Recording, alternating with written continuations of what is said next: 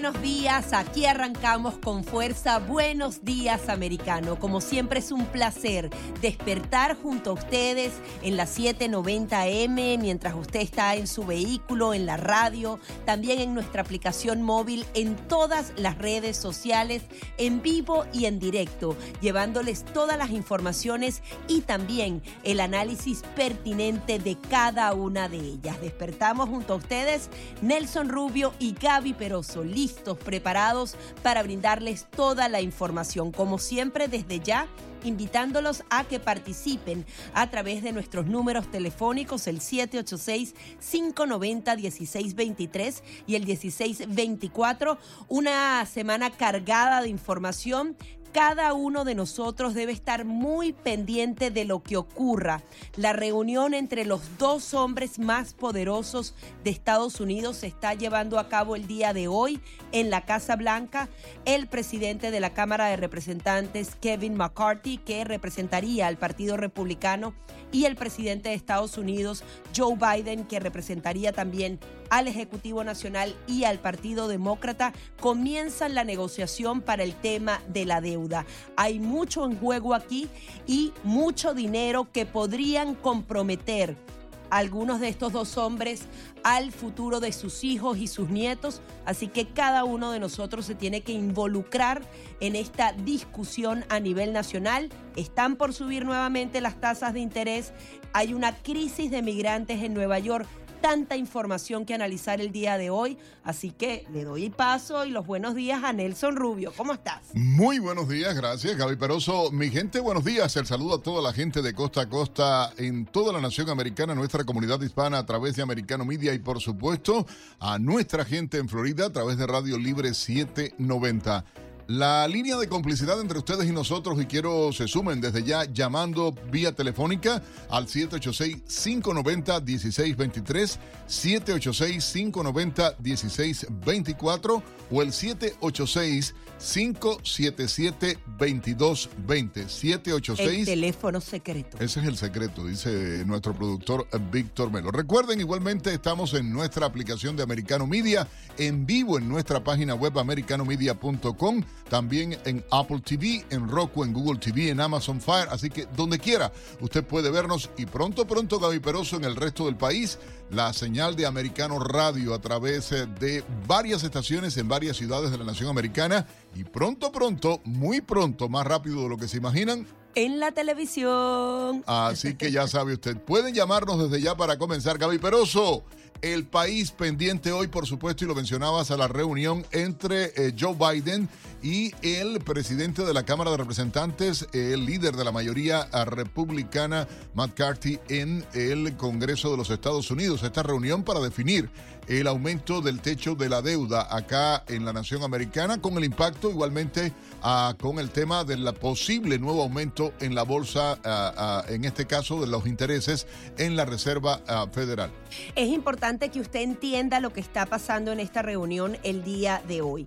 Normalmente Estados Unidos sigue gastando mucho más dinero que el que recibe y obviamente eso nos hace endeudarnos una y otra vez desde la pandemia y desde que comenzó el gobierno demócrata, ese endeudamiento aumentó exponencialmente como nunca antes en la historia. Se habla de unos 10 billones de dólares, de los billones eh, que se usan con la moneda eh, americana, 10 mil millones de dólares. Nos endeudamos en un corto tiempo, en menos de cuatro años, aumentamos esa deuda que ya sobrepasa los 30 mil millones. Pareciera que cada uno de los contribuyentes, los que pagamos taxes, debemos un cuarto de millón de dólares y quieren endeudar aún más, es decir, aumentar el límite de nuestra tarjeta de crédito que va a comprometer, nada más en intereses estaríamos pagando unos 15 mil dólares cada uno, nuestros hijos y nuestros nietos. ¿Qué quiere hacer el Partido Republicano? Si bien se van a endeudar más porque obviamente hay compromisos que tienen que asumir y no podemos caer en incumplimiento de pagos, quieren decir, vamos a por lo menos ver las cuentas los demócratas han estado diciendo no, que se van a meter con el Medicare, con el Seguro Social. Ya de una vez este fin de semana, Kevin McCarthy dijo, esos no son temas de discusión, son programas muy costosos para la nación, pero no están en la mesa. ¿Qué van a revisar? Por ejemplo, el gasto en defensa Porque, ¿por qué se tiene que gastar miles de millones de dólares en ayuda a Ucrania? Si bien es necesario, hay que ponerle un freno a Rusia, pero por lo menos veamos el presupuesto en limpio, porque por ejemplo en Ucrania hay varios temas ahí de corrupción que hay que tomar en cuenta. Hay una cantidad de gastos innecesarios en programas WOC y programas que ni siquiera entendemos. Estamos financiando abortos, clínicas de operaciones de personas que quieren cambiar de sexo. ¿Eso realmente es una prioridad para el país?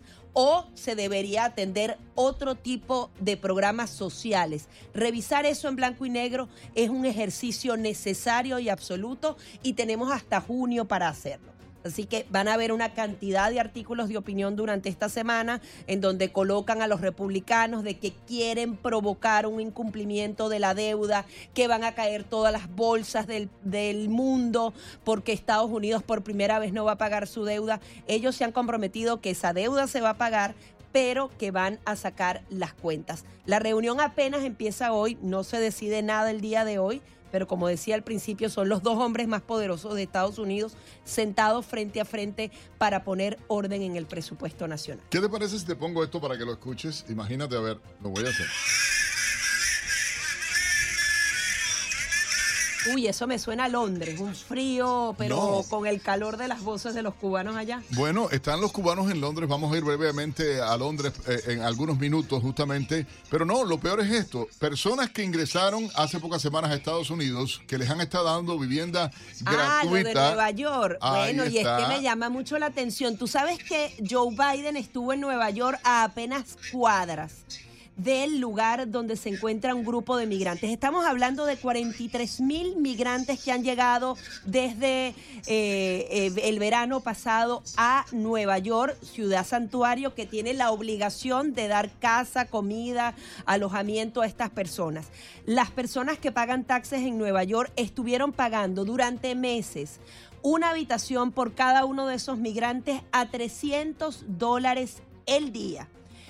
Finalmente, el dinero se agotó. Adicionalmente, los contribuyentes no pueden pagar eternamente la casa a estos migrantes. Obviamente, hay que asistirlos.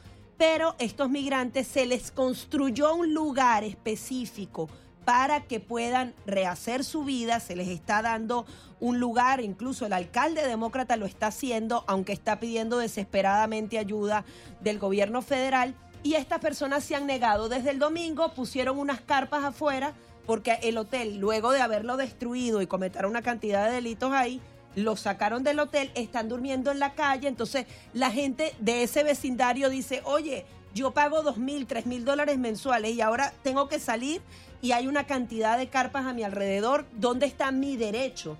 Las Vamos personas a intentar tener contacto. Y Biden ni una sola palabra a pesar de que a cuadras. Disparándole a la cara al presidente, vamos a estar claros. Siendo demócrata. Siendo demócrata, pero es que es, de locos. Es que es de locos lo que está ocurriendo. Vamos a tratar de buscar a, nuestro colega en Nueva York, igualmente a, Franklin Camargo, otro eh, joven analista republicano que está dando seguimiento a esa información, que tiene estadísticas, porque lamentablemente, y hay que demostrarle a la gente, son inmigrantes indocumentados, no han aportado un peso. Gracias, Mr. Biden. No, y quieren duchas especiales y todo eso. o sea, ¿de qué estamos hablando? Pero es que son descarados, Gaby Peroso. O sea, además de querer Ahora, casas permanentes, están pidiendo como si estuvieran, o sea, proletarios de todos los países unidos. Y de verdad que te digo que ah, el nivel de descaro es tal pero nada, hay que aplaudirlo. Ustedes pueden Además, tú sabes que estaba oyendo ahí algunos análisis que estaban haciendo. Dicen que hay ONGs, grupos detrás de estos migrantes que están presionando para que ellos no entren a estos albergues en donde pueden vivir perfectamente y donde un alcalde demócrata está dando respuesta a esta,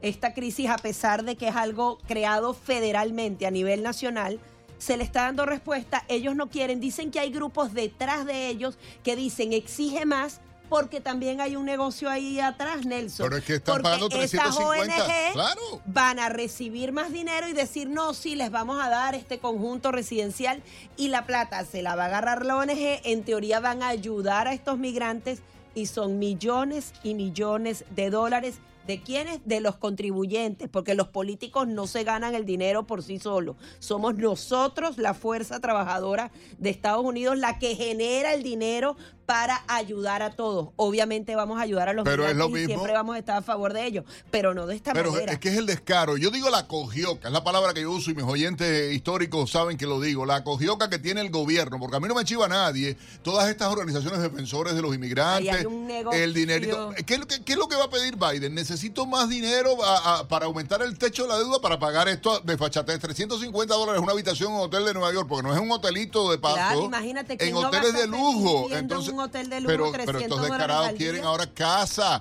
que la paguemos nosotros también. Gracias, Mr. Biden. Qué bueno eres, Biden. Qué bien. ¿Entiendes? Ah, Hay que aguantar todo eso. ¿no? Ustedes llamen, opinen, participen. 786-590-1623. 786-590-1624. Ya venimos con mucho más de Buenos Días Americano.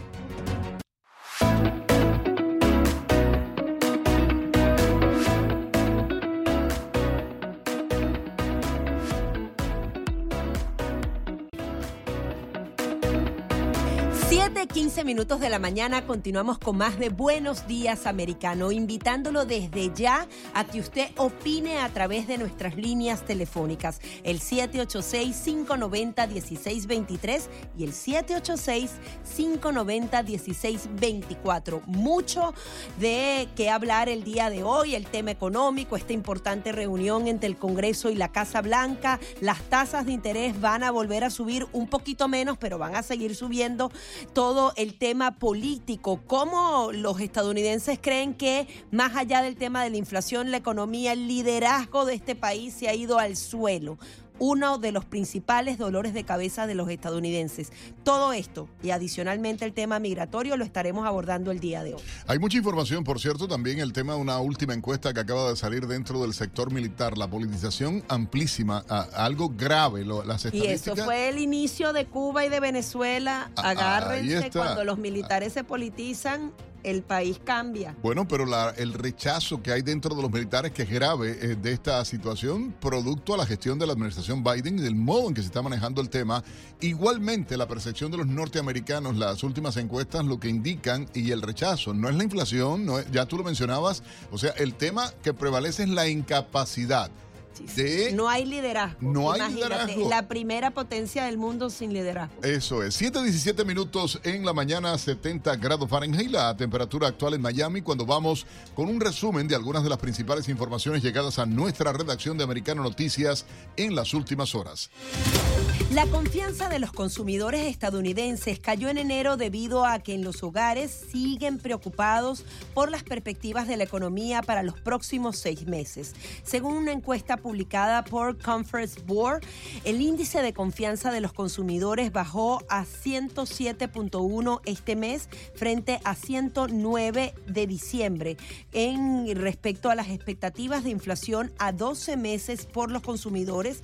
Esta cayó a 6.8% comparado con el 6.6% del mes pasado.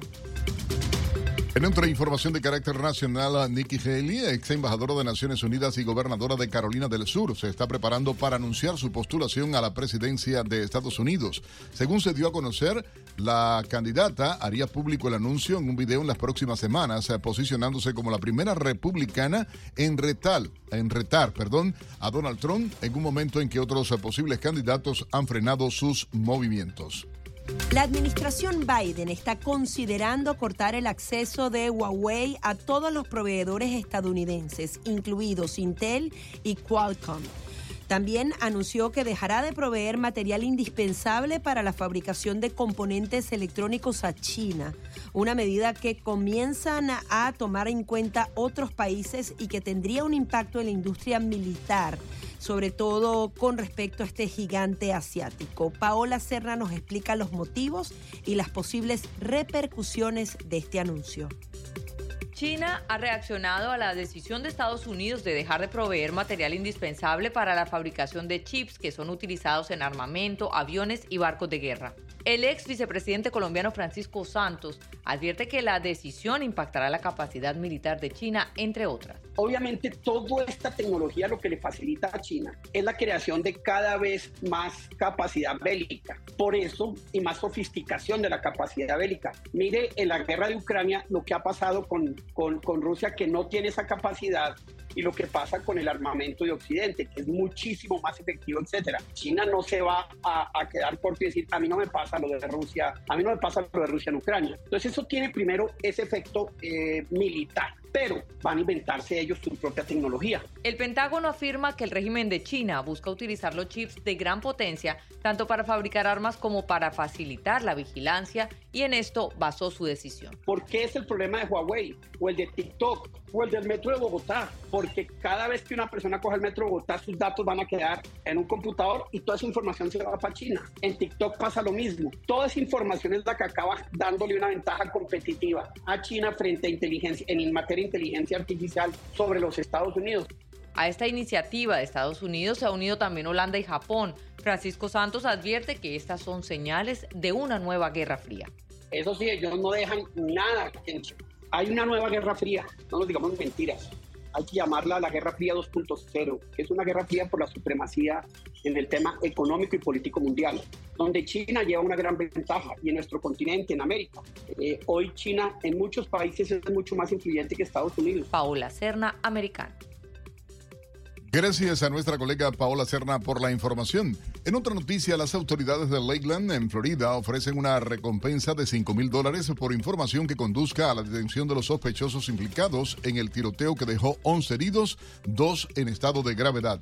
Uno de los heridos recibió un disparo en el estómago y el otro en la mandíbula, mientras que los restantes sufrieron heridas que no ponen en peligro su vida.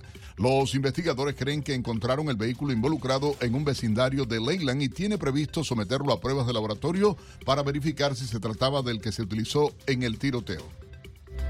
Durante una visita a la ciudad de Nueva York, el presidente Joe Biden presentó un subsidio de 292 millones de dólares para construir un túnel debajo del río Hudson entre los estados de Nueva York y New Jersey como parte de su plan de infraestructura.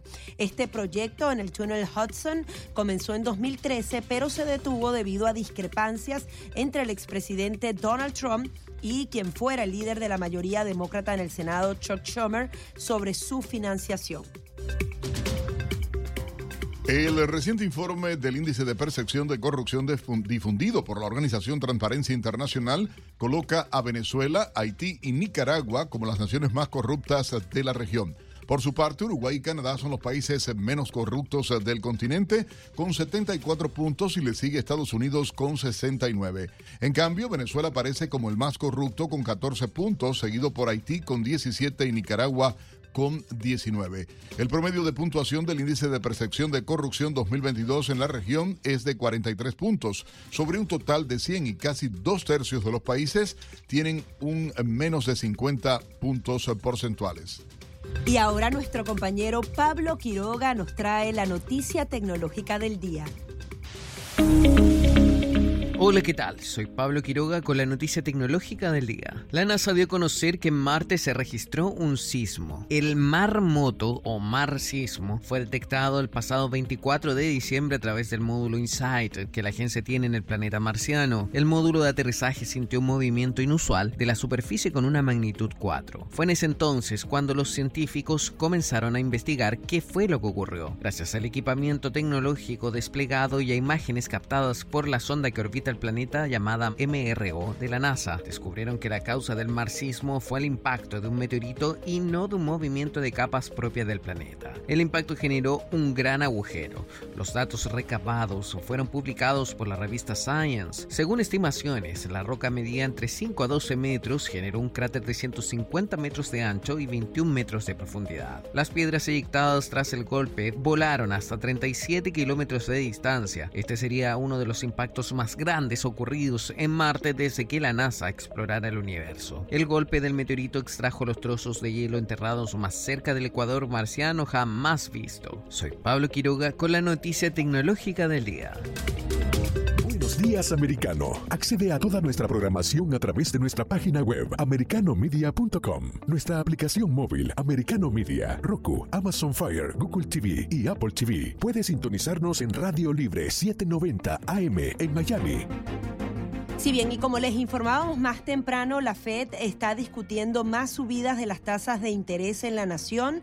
Sería anunciada la decisión el miércoles en la tarde. Luego el presidente del organismo, Jeremy Powell, ofrecerá una rueda de prensa. Recordemos que hemos estado sufriendo subidas de tasa de interés de hasta 0.75 eh, puntos, pero al parecer esta va a ser de 0.25. Podría ser incluso menor, sin embargo, lo que creen los economistas será más o menos alrededor de ese porcentaje. Adicionalmente, el Fondo Monetario Internacional mejoró un poco más, tiene un poco más de optimismo con lo que será este 2023. Sin embargo, todos los economistas apuntan a que el 2022 ya fue duro, el 2023 va a ser muy complicado si acaso la recesión eh, escapan algunos países de esa recesión.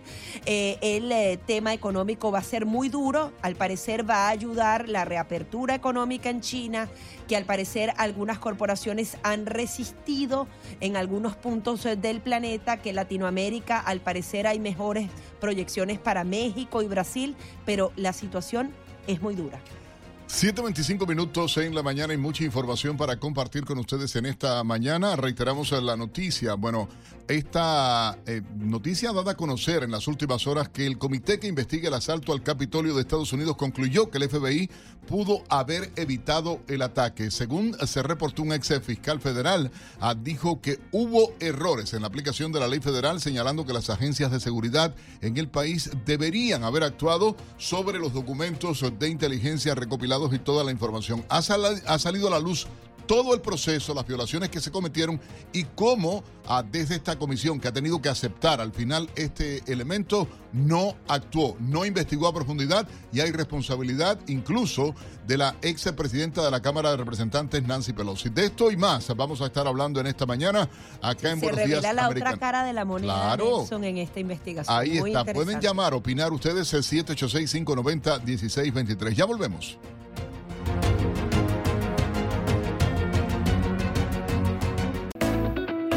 si 7.30 minutos de la mañana continuamos con más de Buenos Días Americano y vamos a hablar de economía. Comienza a complicarse la situación, ya pasaron las festividades y comienza a haber una morosidad importante de los clientes, por ejemplo, de tarjetas de crédito, los que están pagando su auto, comienzan a deber 60 días, dos meses de deuda y esto puede complicar la situación de las familias estadounidenses. Y por supuesto tenemos a alguien que conoce muy bien el tema por la propia caída de la confianza de los consumidores, eh, todo el tema que se está viviendo en el país, y es el doctor Tulio Rodríguez, economista, analista ah, financiero. A Tulio, muy buenos días, Gaby Peroso y Nelson Rubio saludándole a esta hora en la mañana a través de Buenos Días Americano y Radio Libre 790. Gaby, Nelson y toda la audiencia, un gran saludo y por la oportunidad de compartir con ustedes. Sí, el tema está complicado, como lo hacías en la introducción. La inflación continúa en niveles de 6 a 7%, ha cedido de alguna manera, pero no hay nada peor en la sociedad que la inflación. Cuando tú tienes desempleo, los que están sin trabajo se impactan, pero cuando tienes inflación, absolutamente toda la sociedad se impactan. Y esas cifras que ustedes están diciendo son preocupantes. Tú tienes dos temas con los que puedes atacar.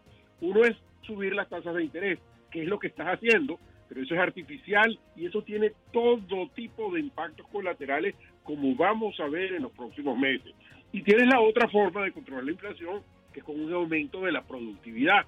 Pero eso requiere tiempo, eso requiere cultura, conocimiento, estrategia, consistencia, dedicación, muchas de las cosas que no tenemos en estos momentos. Nosotros hemos venido subiendo la tasa de interés desde marzo del 2022, 0.25, 0.50, 0.75, 0.75. Ahora es posible que mañana vamos a ver un aumento de otro cuarto de punto y probablemente veamos otros más durante, durante el resto del año. Yo pienso que las tasas de interés altas llegaron para, para quedarse. Yo no creo que nosotros vamos a ver esas tasas de interés que teníamos hace un par de años. No, es posible que sí moderemos la inflación porque con tanta fuerza que le estamos dando a la tasa, a la subida de la tasa de interés, eso de alguna manera eh, va a mejorar. Y sí vemos que, la inflación cayó de alguna manera al, al, al, al 6,5%. Ahora, eso todo en general, ¿qué es lo que hace? Jala el dinero de la economía, hace que la economía baje su volumen y eso es lo que trae la mejora de la inflación. Pero al mismo tiempo, y esta es la parte más importante que quiero decirles, todo esto es temporal. Si ustedes ven la deuda, la deuda es 31.5 trillones, es 120 por encima del Producto Nacional Bruto, 120% por encima. Y si analizan la situación puntualmente, usted vas a encontrar que la comida particularmente aumentó 23% en dos años, que la nómina en el caso de Walmart, por ejemplo, aumentó 17%, los pilotos de Delta 25%, los ferrocarriles 25%. Ustedes yo no sé si están siguiendo en detalle, porque todavía no se ven las cosas, pero hay una cantidad de síntomas, de, puntos en el iceberg que te hacen ver lo preocupante de la situación. Ahora, ¿qué podría pasar? Se hablaba, por ejemplo, de algún tipo de estallido de otra burbuja, una crisis financiera parecida al 2008. Eh, por ejemplo, se habla de que los precios de los automóviles están cerca de los 50 mil dólares. Eso es un precio récord. El tema de esas tasas de interés y los altos precios de esos automóviles han hecho que las personas tengan que pagar hasta mil dólares mensuales solo por el vehículo. Cuando tú vas sumando esto, los alimentos no han bajado, la inflación cede, pero por el tema de la gasolina, por otras cosas que se manejan en ese promedio, pero los alimentos continúan aumentando. ¿Qué va a pasar en verano cuando todos los días vayas arrastrando la deuda más y más y más?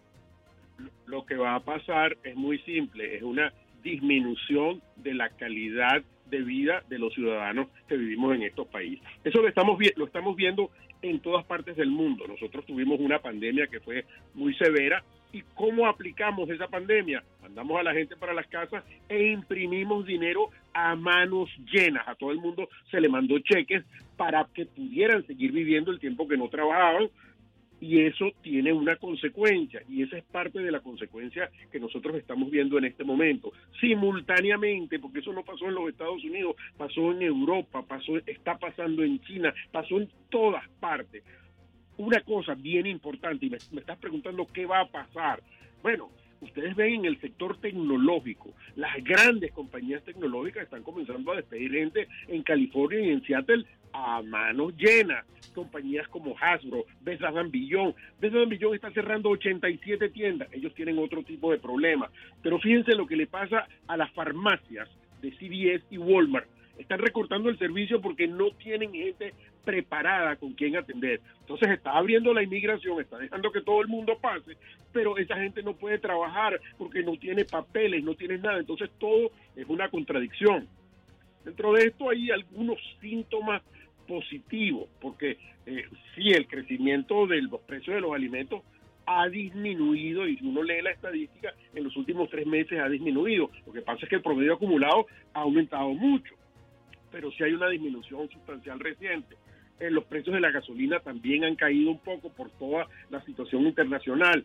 Y este, si, si nosotros quitamos el, los precios de la energía, sí vemos que hay un poquito de, un comienzo de contracción. Indiscutiblemente, como, como les estaba diciendo, esto va a ser con una desmejora de la calidad de vida. Hay una cosa que es muy importante, muy importante, que se llama la confianza del consumidor. ¿Qué significa la confianza del consumidor? Eso significa que usted va, trabaja, le pagan cada 15 días y eso con cada 15 días que usted le paga o se lo gasta todo o ahorra un pedacito y se gasta el resto, pero usted sale a mover la economía y sale a consumir un poco, que es lo que, es la base de esta economía. Eso se llama la confianza. Eso está disminuyendo aceleradamente. Y, y, yo les he contado muchas veces que esto es una mesa de tres pilares, que tiene el dólar, tiene la fuerza militar y tiene la fuerza de consumo, que es la base, que es esta clase media tan grande. Y esa es la que está sufriendo en estos momentos como consecuencia de la inflación. Nosotros tenemos unas proyecciones que no son las más estimulantes en este momento, particularmente por los niveles de deuda y esos mismos niveles de deuda van a implicar que imprimamos más dinero.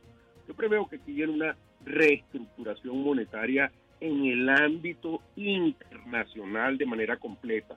Estamos en ah. estos momentos en un proceso adelante, Gaby, por favor. No, no, queríamos preguntarle, eh, eh, porque ciertamente las personas, eh, y, vamos a ir a lo práctico de la gente, ¿no? En medio de esto de la confianza del consumidor y cómo se mide todo este, este tipo de, de reacciones. Sin embargo, hay que tratar de explicar a la gente la realidad de lo que se está viviendo. Hoy la reunión, la perspectiva para el aumento del techo de la deuda, como se mencionaba, y hemos estado hablando en el programa de este tema, pero sobre todo la preocupación del impacto en la, el posible nuevo aumento en las tasas de interés en el bolsillo de cada uno de los ciudadanos, sin hablar de la deuda que a Gaby le encanta repetirla, que ya tenemos todos los ciudadanos norteamericanos, incluso nuestros hijos y nietos a futuro.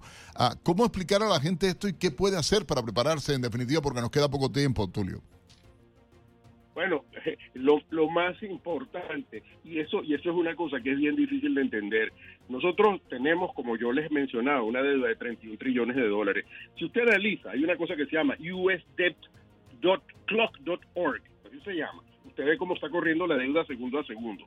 No es esta administración. Esta administración ha imprimido dinero de una manera eh, eh, de verdad eh, en un extremo de altísima peligrosidad. Pero si nosotros analizamos 25 años hacia atrás, todas las administraciones, bien sea por la consecuencia de que tuvimos un ataque en las Torres Gemelas, bien sea porque tuvimos un problema financiero con los bancos que, que, que, quebraron, bien sea porque tuvimos el problema de la pandemia, todo se ha basado en el dólar, en imprimir más dólares. Y no hemos sido capaces de generar una estructura de productividad donde podamos, lo más importante, y aquí viene el tema, y esto es un plan eh, eh, que tiene que ser a mediano plazo, que comencemos a traer las fábricas a los orígenes. Nosotros estamos viendo que el problema, que la globalización no ha tenido la capacidad para responder las necesidades que nosotros tenemos. ¿Y eso se está haciendo actualmente o ya eso lo, lo, dejamos de hacer hace muchos años? Lo de volver a casa estamos comenzando a traer fábricas a los orígenes. De hecho, eh, eso es un proceso, un proceso complicado, pero de hecho hay una, hay una situación que es compleja entenderla. China ya no es el sitio más barato para producir. China tiene problemas muy severos problema muy severo, no va a ser la primera potencia, no va a desplazar a los Estados Unidos, tiene un problema de envejecimiento de la población muy fuerte, está moviendo buena parte de las fábricas, están yendo a Vietnam, se están yendo a otros sitios y algunas están regresando a los Estados Unidos. Los Estados Unidos tienen una alianza y esa alianza existe que es Canadá, los Estados Unidos y México. Y es posible que en México se produce más eficiente y a costos más baratos en la misma China. Entonces nosotros tenemos que estructurarnos, pero todo eso va por un cuidado de las fronteras, nosotros no podemos tener fronteras abiertas, tenemos que tener una inmigración adecuada, donde sea racional y podamos traer gente a trabajar en todas esas nuevas tecnologías que van a venir. Nosotros tenemos que importar gente y gente con, con capacidad mental para que puedan emprender todos estos procesos tecnológicos que son los que van a transformar el mundo del futuro. Y no Tulio, lamentablemente se nos agotó el tiempo. Tulio, eh, nuestro economista, uno de nuestros especialistas acá en Buenos Días Americano, Tulio Rodríguez. Ya venimos con mucho más de Buenos Días Americano. 7:45 minutos en la mañana, hora del este en Estados Unidos. Buenos días, americano, de costa a costa en todo el país a través de Americano Media y, por supuesto, Radio Libre 790M. Un tema, a Gaby, eh, bastante candente, la situación que se está viviendo a nivel internacional, la situación de la información que ha salido ah, desde el Organismo Internacional de Energía Atómica con relación a que Irán tiene suficiente uranio altamente enriquecido para ah, construir armas nucleares y se dice además que siete de cada diez militares activos hoy acá en Estados Unidos han sido testigos de, la politización dentro del ejército norteamericano, algo que consideran grave. Dos temas eh, que tenemos para tratar y un invitado muy especial. Vamos a darle la bienvenida a Eric Rojo, él es coronel retirado del ejército de Estados Unidos y experto militar. Y quería comenzar en casa, eh, coronel Rojo, porque es muy preocupante que siete de cada diez militares activos hayan sido testigos de esta politización. Hay, varias encuestas que dan cuenta de esto. Y eso es precisamente lo que pasa en nuestros países. Hay eh, quienes aseguran que la diferencia entre Venezuela y Argentina es precisamente que Argentina no perdió ni a los militares ni a los medios de comunicación social. Si eh, Estados Unidos pierde o politiza su fuerza militar, ¿de qué estaríamos hablando? ¿Cuán débil quedaría y expuesta nuestra nación con respecto a este tema? Muy buenos días. Bueno, es noticia triste que todavía hay 30% que o no ve o es parte del cambio. Y yo regreso a Obama. Obama es el enemigo más grande del país después de China, porque él fue el que inició la destrucción de nuestra infraestructura y la nación como la conocemos. Y ahí yo vi también un error en que Trump no cambió a los generales y puso generales que no eran políticos y vimos como el resultado sigue el mismo jefe de Estado Mayor conjunto después del desastre de Afganistán. Eh, vemos los reportes de la Academia de la Fuerza Aérea, donde ya no se puede decir papá o mamá, donde hay indoctrinación en West Point, y varios de los cadetes que están saliendo como subtenientes ya vienen indoctrinados en la, en este, en la nueva filosofía. Entonces es un complot a cambiar el país. Yo pregunto, ¿de dónde salieron los maestros que están promoviendo eh, cambios de cultura, el promoviendo los cambios de género a los niños. Nadie está investigando dónde nace todo esto. Tenemos un problema grande porque es un cambio interno y todos los imperios han caído de adentro, no de afuera. La implosión, y yo creo que, que, parte de la estrategia liberal dentro del gobierno de Estados Unidos y dentro del Partido Demócrata en poco apunta a esto. Igualmente hay que hablar del Foro de Sao Paulo, el Foro de Davos y otros tantos, la Internacional eh, Comunista.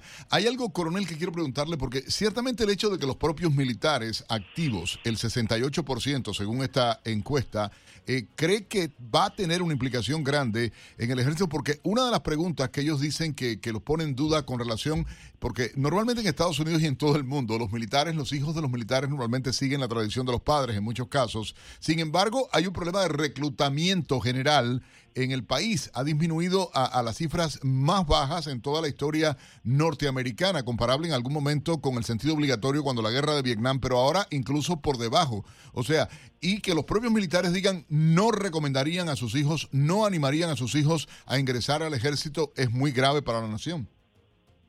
Totalmente, totalmente. Pero aquí vamos a remontarnos a dos cosas. Históricamente, los padres de la patria dijeron que no debíamos de tener un ejército profesional y sí lo tenemos.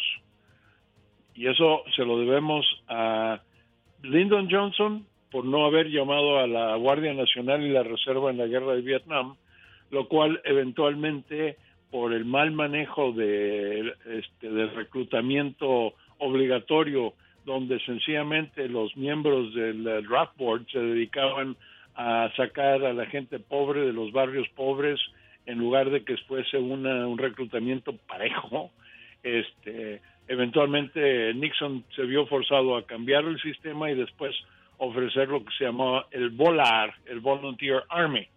Este, hoy tenemos una mezcla de un ejército profesional que sigue siendo un reflejo de la sociedad y la Guardia Nacional y la Reserva, pero tenemos que regresar a un servicio no militar, un servicio nacional obligatorio donde todos los hombres y mujeres tengan que dar dos años para aprender obligaciones. Tenemos tres generaciones que no saben más que recibir, recibir, recibir y no saben dar nada. Entonces digo, tenemos un problema gigantesco, no nada más, ahorita estamos viendo los resultados de lo que, de la punta del témpano. Ahora, también queríamos abordar junto a usted el tema de este enriquecimiento de uranio por parte de Irán. Se habla que posee 70 kilos de uranio enriquecido y esto, bueno, le asegura poder tener material suficiente para varias armas nucleares. Hemos visto cómo Rusia ha utilizado, ha chantajeado con estas armas nucleares al mundo entero. Si cada una de estas naciones oscuras tiene esa posibilidad de protegerse y seguir avanzando en sus planes del mal, que, eh, frente a qué está el mundo, ¿no? Con, con, con todo este, este tema nuclear y estas amenazas. Mira, es un problema muy grande, nada más que no podemos, digo, Rusia por algún motivo está dependiendo de Irán que le mande drones y los drones están hechos con componentes americanos. ¿Por qué? ¿Por qué tiene Irán acceso a componentes americanos para mandar drones a Rusia? ¿Eso Rusia, pasa por qué? no- bueno, porque no hay control del mercado de los elementos críticos, el, el, eh, export control, que se llama, que es lo que prohíbe que se vendan componentes de armamentos o posibles armamentos a cualquier país que no sea aprobado por el gobierno de Estados Unidos. Uno. Dos, Rusia tiene todo el material nuclear que necesita. Ahí no, no mezclemos a Irán con Rusia porque Ru- Rusia tiene su propia capacidad nuclear para destruir al mundo varias veces igual que nosotros. La cuestión de Irán es especulatoria, pero como Irán no permite las inspecciones, tenemos que aceptar que la este, IAEA diga que probablemente ya tienen suficiente material nuclear para las armas atómicas. Es seguimos probable que el ellos medio- ya tengan un arma nuclear eh, o, o- o no han llegado a tanto. No creo que hayan llegado a tanto. Vamos a, a decir que el país que más le interesa de todos que Irán no tenga armas nucleares es Israel. Si Israel pudiese confirmar que ya tienen armas nucleares, yo estoy seguro que como lo hicieron en otros lugares, inmediatamente encontrarán la manera de destruir las plantas de, de Irán, a pesar de que muchas están en las montañas. Entonces, ah, el barómetro va a estar en Israel. Partiendo de, esta situación, ¿en qué condición nos encontramos actualmente a nivel internacional y desde la, eh, eh, desde la visión militar de Estados Unidos o la doctrina militar de Estados Unidos, cómo se enfrentaría, eh, eh, coronel, este tipo de advertencia que hace el Organismo Internacional de Energía Atómica? Y lo cito textualmente, Irán tiene suficiente uranio altamente enriquecido para poder construir armas nucleares. ¿Cómo afecta, cómo impacta? Y Gaby Peroso le, le mencionaba, pero partiendo desde dentro de Estados Unidos, ¿cómo se vería el tema? Bueno, se ve con, con precaución, sin embargo, yo insisto que es, este, es especulación, no hay manera de confirmar. Sencillamente, dando los análisis, es más vale, este, ¿cómo se llama? Cometer un error de, este, del lado seguro que, que decir, no, no creemos que tenemos. Para poner una alerta en las negociaciones, para poner una alerta en Israel, militarmente Estados Unidos tiene que seguir negociando para evitar que, que se logre esto por parte de Irán y ya vimos que el presidente no tiene los pantalones para tomar unas decisiones fuertes.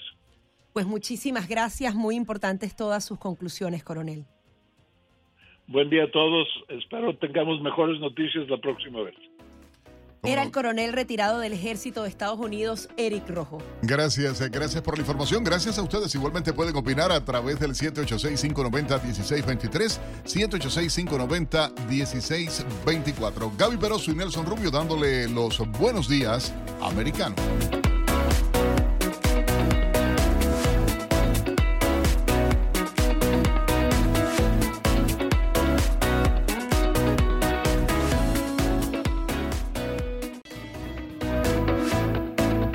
Ocho en punto de la mañana, continuamos con más de Buenos Días Americano, como siempre invitándolos a, a que interactúe con nosotros a través de nuestras líneas telefónicas, el 786-590-1623 y el 786-590-1624, para que usted participe, opine de todo este tema, el tema económico, el tema migratorio, el tema político, pero también tenemos otros temas en materia internacional. Como no, en materia internacional hay una información que, que confirmamos. El ministro de Justicia de la dictadura castrista llegó a Londres. Oscar Silvera está en lo que eh, se ha llamado el desenlace del litigio contra la dictadura castrista, ah, contra el banco y contra el gobierno.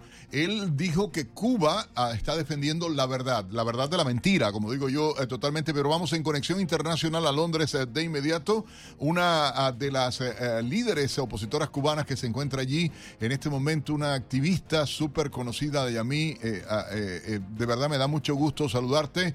Eh, Armenteros, ella está eh, en conexión telefónica a esta hora, justamente desde la Corte Real de Londres. Muy buenas tardes para ti, Dayamí, buenos días acá en Estados Unidos. Buenas, buenos días, buenos días Nelson. Cuéntanos qué ha pasado en la corte eh, desde la llegada. De hecho, quiero agradecer a, a- a tu mamá, eh, de verdad, Lola, una gente espectacular, quien nos hizo llegar de manera exclusiva a Panamericano Media las imágenes eh, de la llegada de la delegación castrista encabezada por Oscar Silvera y bueno, Humberto López, a, eh, este señor, el abogado de la dictadura. Eh, Ábalos y su hija, la, la, Cuquita, como le han puesto en redes sociales, ¿no? La, la Barbie cubana. Eh, la Barbie cubana. Es increíble, ¿no? Esto. Eh, ¿Cómo lo has vivido y qué ha pasado en la corte? Porque sé que tuviste la posibilidad de, de ver este momento. Ok, bueno, yo llegué hace aproximadamente una hora, ya había pasado casi una hora y media de, de los discursos finales de, de cada, o sea, de cada eh, abogado por cada parte, ¿no? Está, en este momento está, están los abogados de la dictadura cubana eh, hablando y lo que pude coger, ¿no? Eh, la abogada, la, la, la, de sexo femenino, estaba diciendo que la ley, la ley inglesa que ellos están mirando, o sea, el contrato que hicieron el CRF y el Banco Nacional de Cuba fue bajo la ley inglesa. Y ella estaba criticando la ley inglesa porque eh, no tenía en cuenta ciertas cosas con respecto a la autoridad del Banco Nacional de Cuba de firmar los eh, em, documentos de sesión, era lo que estaba diciendo ella. Reconoce la necesidad de em, desestimar el caso de soborno, pero sin embargo quería eh, traerlo de vuelta durante su discurso. Lo más importante aquí fue que yo vi la cara de la, de la jueza todo el tiempo, un poco como que incrédula, ¿no? Cada vez que ella decía algo que como que estaba fuera de, lo, de, lo, de, lo, de lo esperado, ¿no? Eh, habló de la conducta de, la, de las personas que enviaron las, las cartas, porque el CRF tiene alegaciones muy fuertes contra Cuba con respecto a toda la correspondencia la correspondencia que enviaron, porque como Cuba está alegando de que el CRF lo único que quiere es tener una intención de llevarlos a corte para cobrar una deuda barata y ellos enriquecerse, o sea, ese es el punto fuerte que tienen ellos. Eh, ellos están diciendo que en realidad hubo mucha eh, eh, falta de conducta y agresividad, incluso conducta abusiva. Eh, que él, decía que los defendi, los, los o sea, el defendan, que son los los cubanos, ¿no? el gobierno cubano, que no estaba mirando solo al, al comportamiento de los del claimant, que son los eh, los acusadores, ¿no? Del CRF, pero que también estaba mirando la interpretación de la ley. Entonces después eh, ya eso fue lo que pude más o menos tomar de la de lo que dice la, abogada femenina. Después entró otro abogado de sexo masculino que decía que eh, el, hablaba de las intenciones que tenía CRF de bloquear al gobierno de Cuba del, del mercado financiero internacional. Estaba diciendo de que eh, no había una decisión razonable. Decía que eh, él se iba a dedicar a, a los problemas que tenía la ley inglesa en comparación con, o sea, la interpretación de, la, de, los abogados ingleses que cerraron el caso, supuestamente, no, como dice él, cerraron el caso de la situación entre Cuba, o sea, de, de los documentos de sesión al, al CRF Limited eh, por, por, el, por el Banco Internacional Chino, que es el, el acreedor inicial, que ese documento de sesión tenía problemas precisamente por la interpretación de la ley inglesa. O sea, pero imagínate tú que vayan desde Cuba estos abogados que están representando a la dictadura. Primero dicen que aceptan la desestimación, que fue algo de lo que hizo la abogada, de las pruebas ah, del supuesto soborno por el que tienen personas eh, en Cuba presos, cuando uno de los propios testigos que estaba allí ah, ah, además cometió errores a la hora de declarar y decía no sabía, no sabía, no sabía y que alguien le había dado el papel, etcétera, etcétera. Y ahora lo vuelven a traer por los pelos para tratar de crear un estado y, debilitar. Pero imagínate que quieran interferir en la ley británica, o sea, ese descaro de la dictadura castrista y cuestionando lo que está escrito en la ley británica, algo realmente eh, grave. Eh, Dayami, Amador, gracias eh, por este contacto desde Londres. Vamos a estar al pendiente, por supuesto, de toda la información y, en, la programación seguramente volveremos a contactarlos a ustedes allá en Londres para saber qué ha ido pasando en esta sesión, ya en las últimas horas ah, de esta sesión de litigio. Se ha hablado de que la jueza pudiera pedir un mes ah, para tomar y, dar un dictamen. Sin embargo, es esta posibilidad y ha viajado personalmente el ministro de la dictadura castrista ah, para ah, tratar de eh, participar en este juicio, algo que obviamente usted ha escuchado, ha visto ah, y ha tenido eh, la información a través de Americano Media y Radio Libre. Gracias, Dayami Amador, desde Londres, eh, por esta información en vivo a través de Americano Media. Gracias a ti, Nelson. Y, eh, recuerda que por la tarde hablan los abogados del CRF, así que si quieres alguna información sobre eso, nada más que me tienes que llamar, ¿vale? Así lo vamos a hacer. Vamos a estar en contacto con Dayami Amador durante la programación de Americano Media para tener detalles de lo que ha ocurrido. Ya ha pasado el mediodía, a, a tiempo de finalizar la programación. Seguramente vamos a tener algún contacto contigo a través de Americano Media y Radio Libre. Dayami, gracias.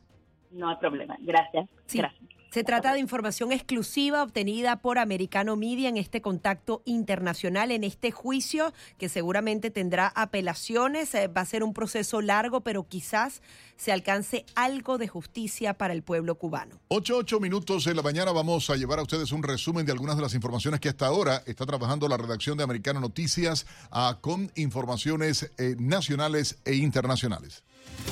El clima, el clima invernal que dejó hielo y nieve en Texas y estados vecinos obligó a que casi 500 mil vuelos sean eh, cancelados y se paralice el tránsito en una importante carretera en Arkansas. Más de 700 vuelos desde o hacia el aeropuerto internacional de Dallas Forward y más de 200 hacia o desde el aeropuerto de Dallas fueron cancelados o demorados según el servicio de monitoreo Flyware. El Servicio Meteorológico Nacional emitió avisos de tormenta invernal para otras partes de Arkansas, Tennessee, Kentucky, Virginia Occidental y el sur de Indiana y también en Ohio.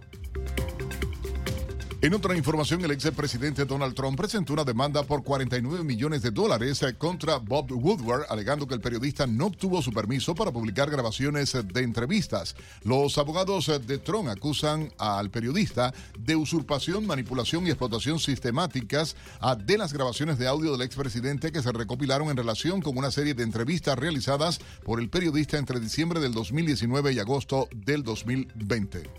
Spotify alcanzó los 205 millones de suscriptores de pago a finales de 2022, superando las expectativas de los analistas, aunque aumentó sus pérdidas según un reporte de la empresa. El líder mundial de las plataformas de audio, que anunció recientemente un plan de recortes de empleos de casi el 6% de su plantilla, registró una pérdida neta de 465 millones de dólares en 2022, algo mucho más grande que 2021 cuando reportó 37 millones de dólares. Según Spotify, el número total de usuarios, incluyendo las de versión gratuita, llegó a 489 millones y debería superar los Ucrania recibirá 500 más de un millones. centenar de tanques pesados.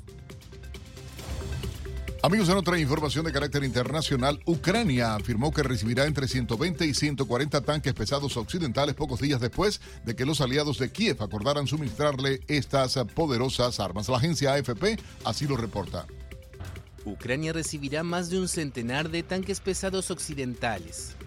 Así lo anunció el martes el ministro ucraniano de Relaciones Exteriores, Dimitro Kuleva. Es la primera vez que Kiev indica el número de blindados que espera recibir de parte de sus aliados. En la primera oleada de contribuciones, las Fuerzas Armadas de Ucrania recibirán entre 120 y 140 tanques modernos de modelos occidentales. Varios países han anunciado en los últimos días su intención de suministrar rápidamente estos vehículos a Ucrania. El Reino Unido quiere enviar tanques Challenger a finales de marzo y Alemania tiene previsto mandar sus primeros Leopard 2 a finales de marzo o principios de abril, mientras que Estados Unidos anunció el envío de 31 Abrams. Pero el proceso de entrega podría demorarse meses según varias cancillerías que alegaron posibles reparaciones y labores de mantenimiento, además de la formación de soldados ucranianos para estos modelos que nunca han utilizado en el terreno.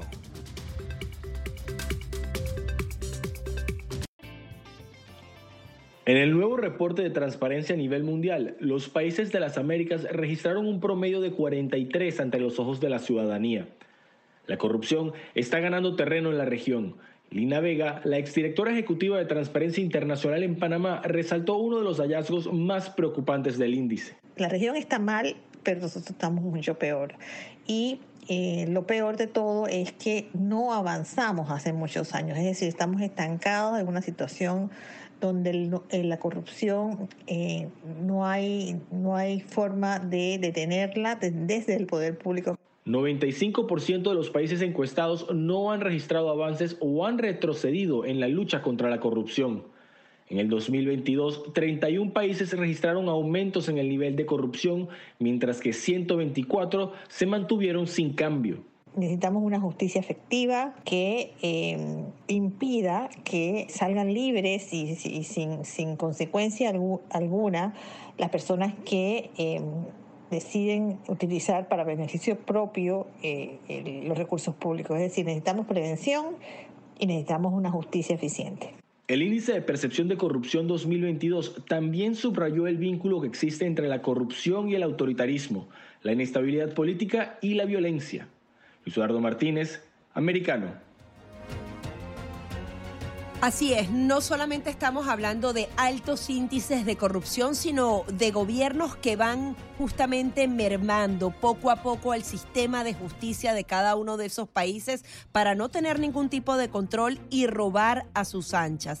Estamos hablando de casos de corrupción a nivel regional, los más grandes de la historia del mundo, en donde, por ejemplo, estuvieron involucrados el presidente de Brasil, el actual presidente de Brasil en su anterior mandato y el presidente de Panamá y nada pasa. Casos como el de Odebrecht y así vamos sumando millones y millones de dólares que le quitan, que le arrebatan a los pueblos. Y la corrupción manifiesta en el propio tema que tratábamos hace algunos minutos con este caso de los impagos de la dictadura castrista, la malversación de gastos y luego cómo paran en las cuentas personales de estos líderes desfachatados de izquierda, pero también gobiernos de derecha, el caso de Perú donde un presidente tras otro ha caído, o el caso de Venezuela, el caso de Nicaragua, como dos de los países con la peor, eh, peor corrupción en el continente y que de manera parte importante, casi el 60% de la deuda externa de Nicaragua, por ejemplo, es con la compañía petrolera PDVSA y Daniel Ortega coincidentemente es el que maneja estos fondos. O sea, cosas raras. Vamos con una invitada muy especial, a la doctora Carmen Beatriz Hernández, consultora política de Data Estrategia. Eh, Carmen, gracias por estar con nosotros. Gaby Peroso, Nelson Rubio, saludándole a esta hora en Buenos Días, Americano. Nelson, encantada de estar con ustedes. Carmen, e, este informe de corrupción, esta percepción diaria que tiene el propio pueblo, los eh, residentes, los ciudadanos de los países, pero que a nivel global salga este informe, ah, en el caso concreto de Venezuela o de Nicaragua, por ejemplo, ah, ¿cómo usted lo ve? ¿Cómo se ve? Y este informe, eh, ¿qué denuncia a ciencia cierta? Sí, bueno, el, el informe es son percepciones, no, no son datos eh, mensurables, no son datos objetivos, sino percepciones, que es muy importante, ¿no? También. Y Nicaragua y Venezuela aparecen como los más corruptos del continente y eso no, no es una casualidad. Porque eh, la corrupción eh, no solamente es un tema moral y una discusión ética, sino la, la, la, corrupción es fundamentalmente un tema institucional, es un tema de controles institucionales. Y cuando tú tienes regímenes que, que, buscan el absolutismo, el control de todos y cada uno de los poderes de, una nación, básicamente lo que estás es dando rienda suelta a la corrupción, estás, pro, estás promoviendo, patrocinando eh, la corrupción. En la medida que tú tienes autonomía de poderes eh, o, lo que lo que en Estados Unidos eh, eh, se llama un, sistema de checks and balances, un, sistema un sistema de, de, controles de donde una institución controla a la otra, tú tienes mucho mucho más acotado, mucho más previenes que, que, ocurran casos de corrupción, independientemente de las condiciones y los valores éticos de los gobernantes es un, es un tema eh, mucho más institucional, ¿no? Además que eh, como que se va sembrando una semillita poco a poco. Conozco muy bien la realidad venezolana y, y, la corrupción quizás primero empieza con los mandatarios, pero llega a institucionalizarse. Hay ciudadanos que quieren hacer las cosas bien y no hay maneras de hacerlas porque todo es corrupción. Desde el policía que te para en la calle, desde que tú quieres sacar un papel que es tu derecho o un ID y tienes que pagar en algún punto de ese trámite cuando comienza a ser así, incluso ya el ciudadano comienza a acostumbrarse y las otras generaciones ven esto como algo normal. ¿Qué pasa cuando la corrupción forma parte del día a día y, ya no deja de ser malo, sino que es simplemente algo de lo que no puedes escapar? Sí, es una corrupción absolutamente generalizada que viene de, de, que se deriva de ese poder absoluto, ¿no? Pues hay, hay una frase eh, muy famosa de, de, un de un lord inglés, de una frase muy muy antigua pero muy vigente, ¿no? Que es que es el, el, el, por, el poder corrompe siempre, pero el poder absoluto corrompe absolutamente, ¿no? Y ese ese corromper absolutamente es, es corromper también aguas abajo a, a la sociedad, ¿no? Porque eh, la, la, la, democracia es un ecosistema de libertades, ¿no? Eh, no solamente las libertades políticas, sino libertades en lo económico, libertades en el flujo de la información. En la medida que tú cercenas la democracia, cercenas eh, eh, ese, ese libre flujo de información, haces las cosas mucho más opacas en esa misma medida que, que es eh, consustancial y es y es y es el, la trayectoria de, de, que han seguido lamentablemente los, los, gobiernos de Nicaragua y de Venezuela estás abriendo esas puertas estás haciendo que el sistema eh, por su propia naturaleza lo definas como un sistema corrupto ¿no? Y eso permite y que, que, ellos se perpeten en el poder, ¿verdad? Porque como no hay ningún tipo de instituciones que controle, es muy fácil poder dominar eh, de una manera dictatorial. Claro, o sea, eh, es que ese, eh, por eso lo hacen, no, no, no lo hacen para poder robar, lo hacen para poder controlar el poder, pero al final es un sistema que, que perpetúa eh, la, al final la, desgracia para sus pueblos, ¿no? Porque eh, en el fondo eso eso es lo que lo que trae es, es atraso, lo que lo que trae es eh, contracciones económicas, te trae pobreza generalizada y en ese marco de pobreza generalizada tú tienes unos pocos que tienen eh, la posibilidad de, eh, sin ningún control, robar mucho.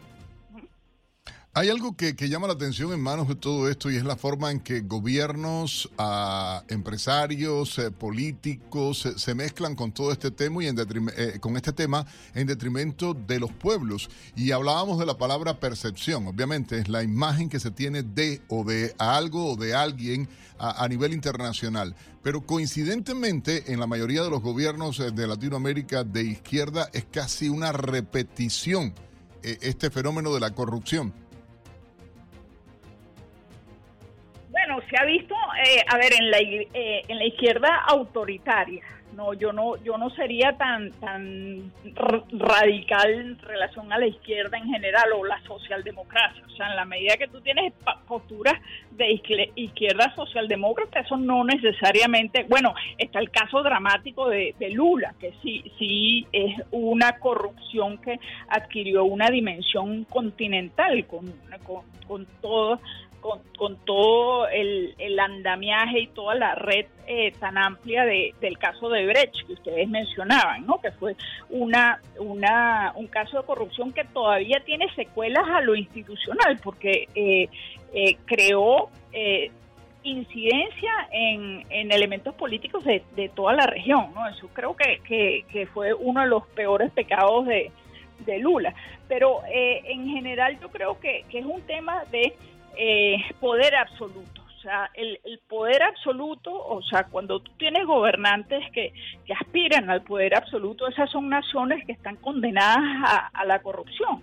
Porque hay, hay una frase de, de, de, Madison, uno, uno de los padres fundadores de Estados Unidos, ¿no? que, que, que dice que, que, que si, los, si los hombres fueran ángeles no necesitaríamos gobierno sea, nosotros necesitamos gobierno porque justamente los hombres no son ángeles y necesitas que ese gobierno haya entidades o separación de poderes que permita que unos poderes controlen a los otros, ¿no? Es una realidad y muy eso, y eso el poder absoluto no lo tiene. Pues. Muy compleja toda esta situación y este interesante informe que daba Transparencia Internacional. Nicaragua, Haití y Venezuela, los peores clasificados en materia de corrupción. Muchísimas gracias, Carmen, por estar aquí. Gracias a ti, Gaby. Gracias a ustedes, Nelson. ¿Cómo no? Carmen Beatriz Hernández, consultora política de Data Estrategia, eh, justamente hablando de este índice de percepción de la corrupción. Vamos a hacer una nueva pausa y enseguida venimos con mucho más.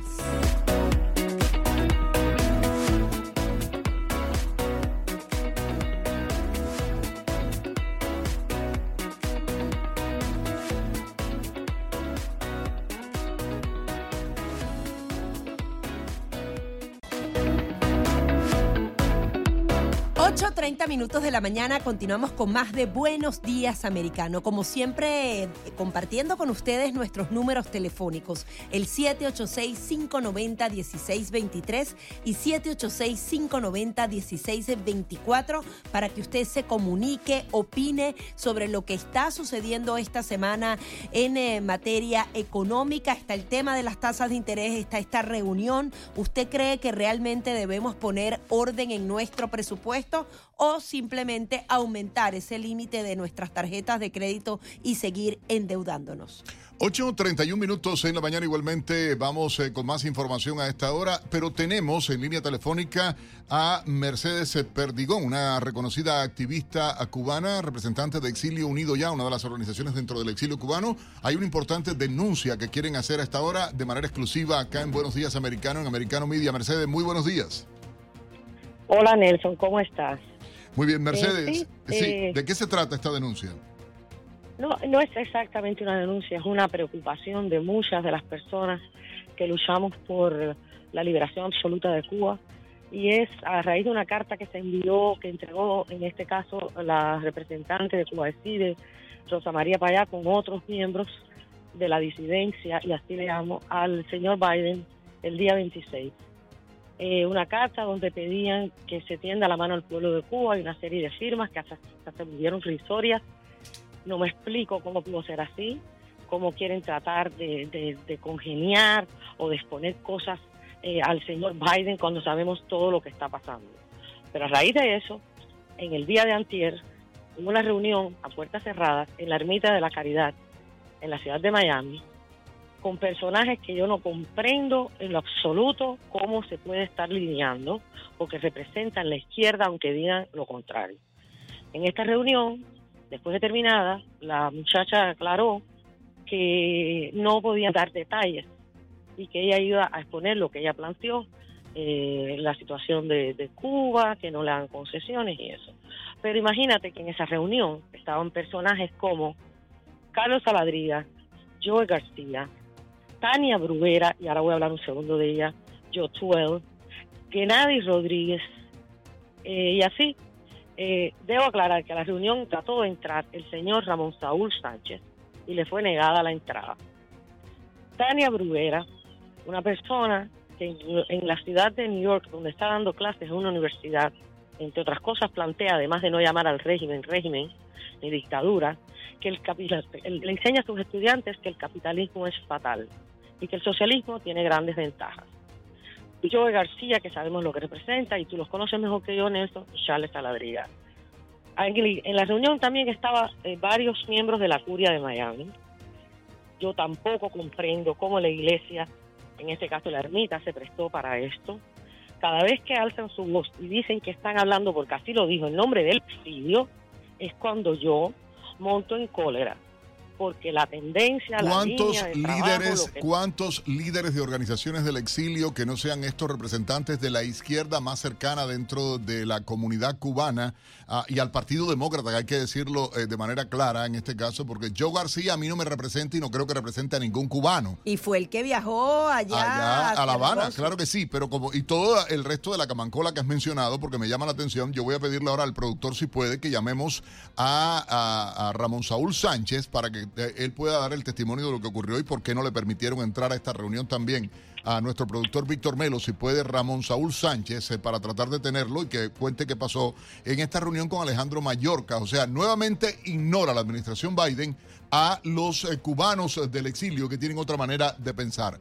Otra, otra prueba de la traición de Biden a la causa de la libertad de Cuba y la democracia, porque enviar luego a altos representantes de las instituciones del Departamento de Homeland Security, ah, de inmigración, de la inteligencia norteamericana, todo eso a Cuba a reunirse. Los mandaron a Cuba. En Cuba no informaron absolutamente a nadie que se estaban dando esas reuniones, sino que más bien ratificaron los lazos estrechos que tienen con Rusia y con China. Imagínate la bofetada que le dan a las autoridades estadounidenses que en teoría quieren normalizar y que le entregan además listas de supuestos terroristas, porque ellos llaman terrorista a la gente que piensa distinto, a la gente que está contra la Y dictadura. quieren salir de la lista de terrorismo para poder hacer negocios, para volverse a meter en créditos y que, bueno, no pase nada. Pasen 30 años para que llegue un juicio como el de Londres.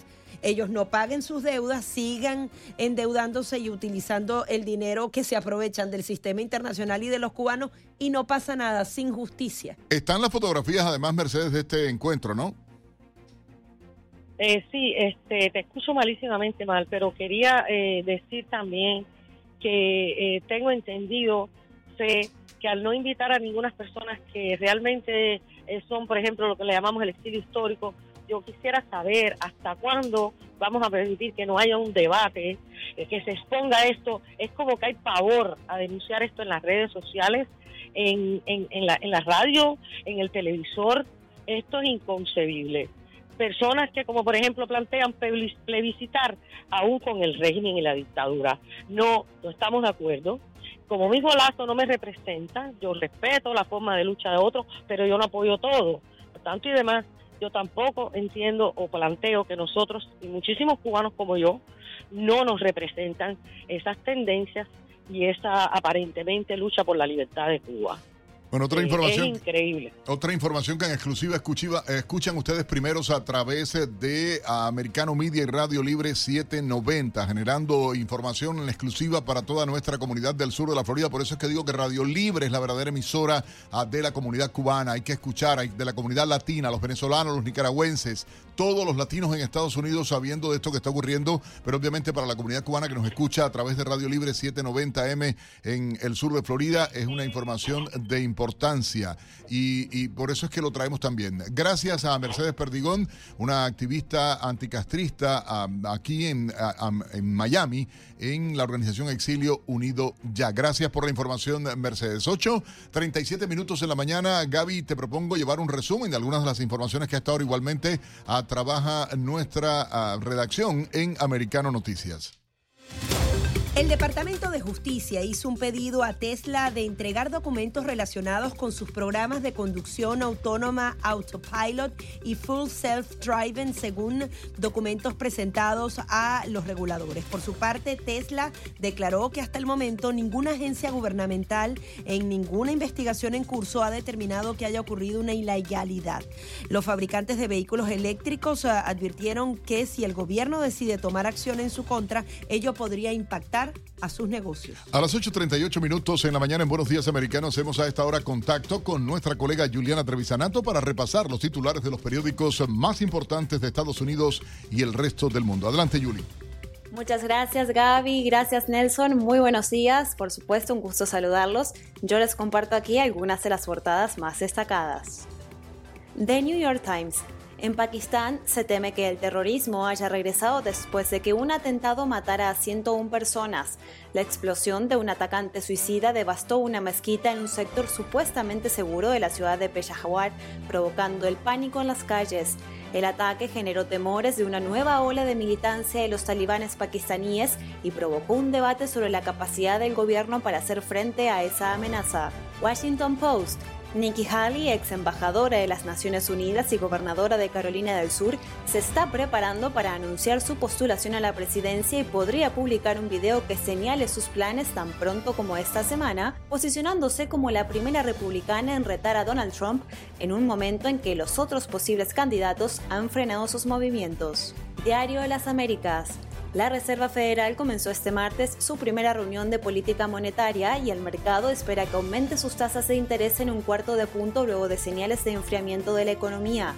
El encuentro, que es el primero del año, terminará al mediodía del miércoles y el mercado espera una suba por séptima vez consecutiva de las tasas de interés que actualmente se ubican en un rango de 4,25 a 4,50%. El nuevo Herald, el gobernador Ron DeSantis anunció un paquete de importantes reformas al sistema de educación superior de Florida, incluyendo controles más estrictos sobre la titularidad académica, el establecimiento de institutos cívicos y prohibiciones sobre programas de diversidad, equidad e inclusión. Su propuesta prohibiría a las escuelas estatales apoyar esos programas o las actividades relacionadas con la teoría crítica de la raza, a los cuales DeSantis ha descrito como divisivos. El país España. El presidente del gobierno de España, Pedro Sánchez, se instala en la izquierda y promete atacar las injusticias. Sánchez consolida cada día más un giro ideológico que le ha llevado a hacer un discurso que no se había escuchado a ningún mandatario en el Senado, ni siquiera a los socialistas. Le Monde de Francia. Francia vivió este martes su segunda jornada de huelgas contra el plan del presidente Emmanuel Macron para reformar las pensiones y extender la edad mínima de jubilación hasta los 64 años. Durante la jornada, los sectores ferroviario, petrolero y educativo realizaron importantes paros y se han llevado a cabo marchas en todo el país con al menos 1,3 millones de personas manifestándose. Regreso con ustedes al estudio y les deseo un excelente día.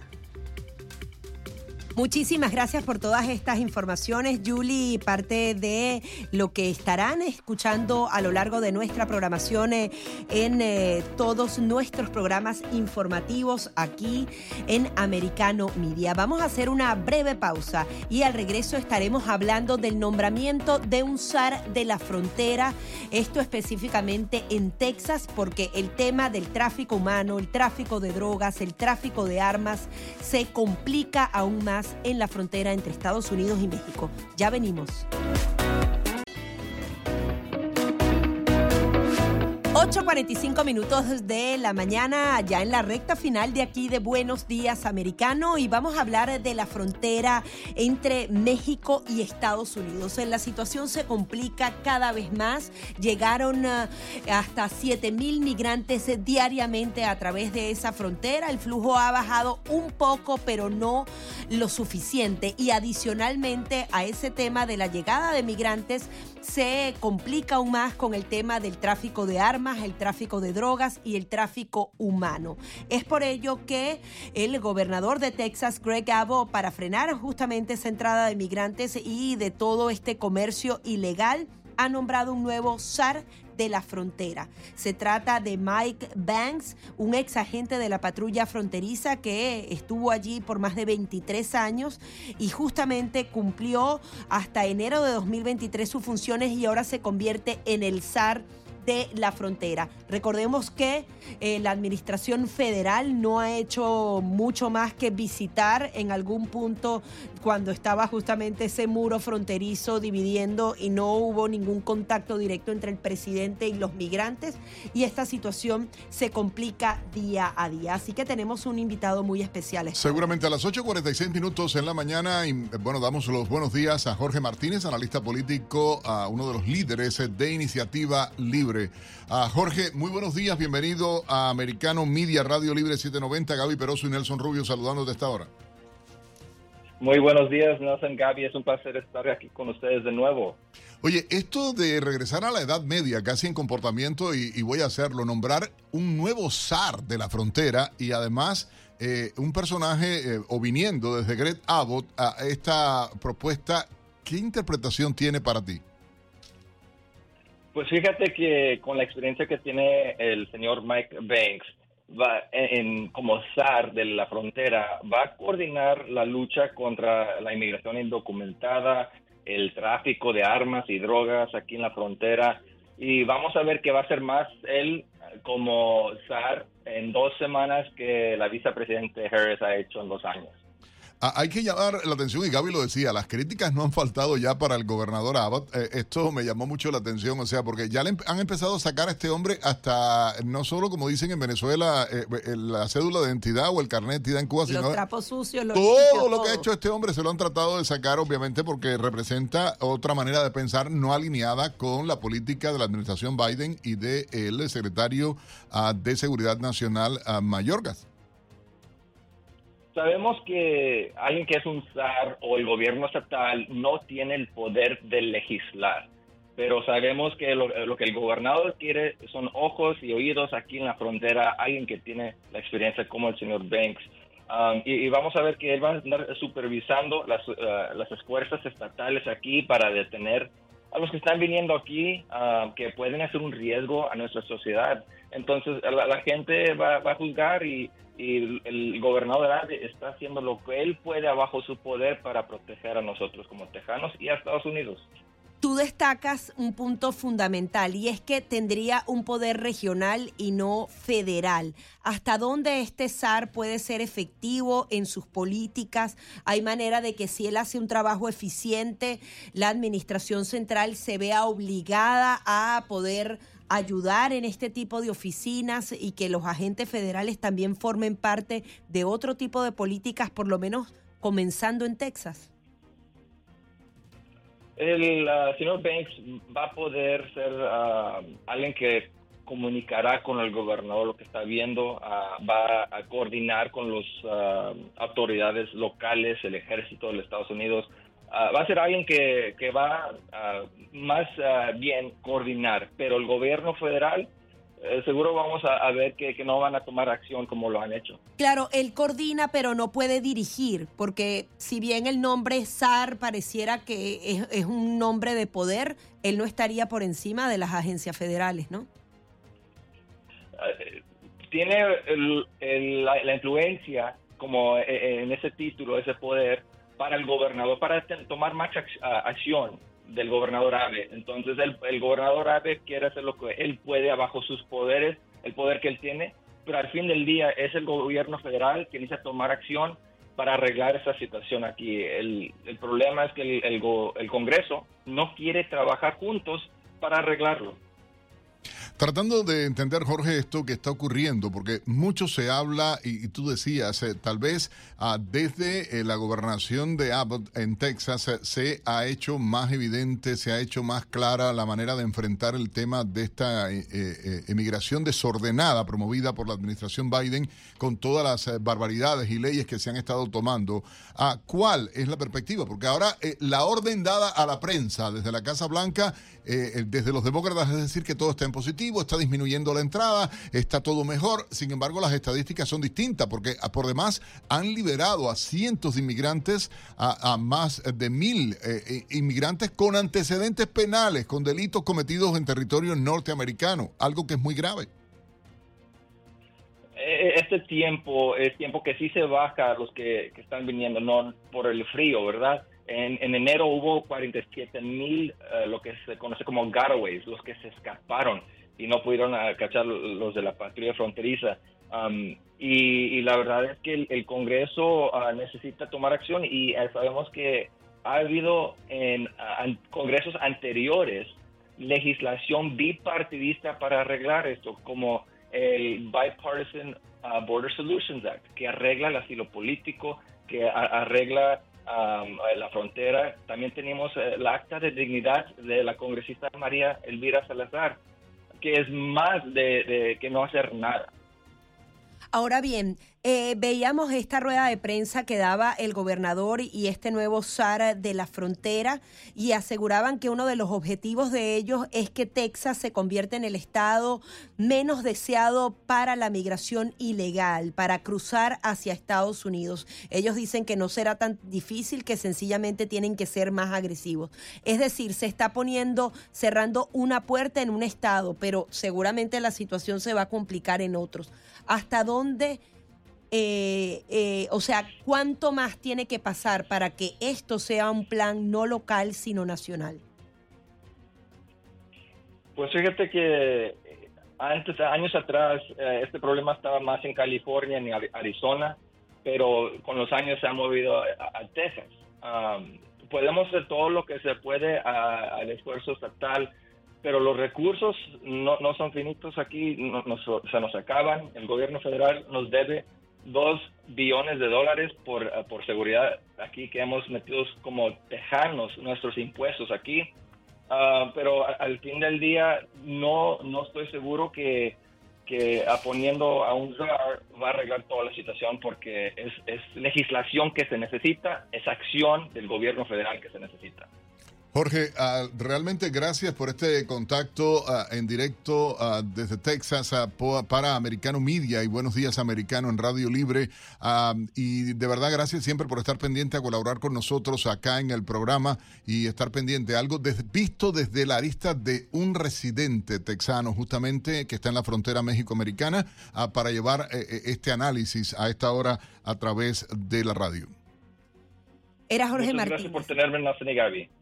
Gracias. Jorge Martínez, analista político de Iniciativa Libre. Se nos acabó el programa nuevamente volando, Nelson, pero siempre es un placer estar aquí.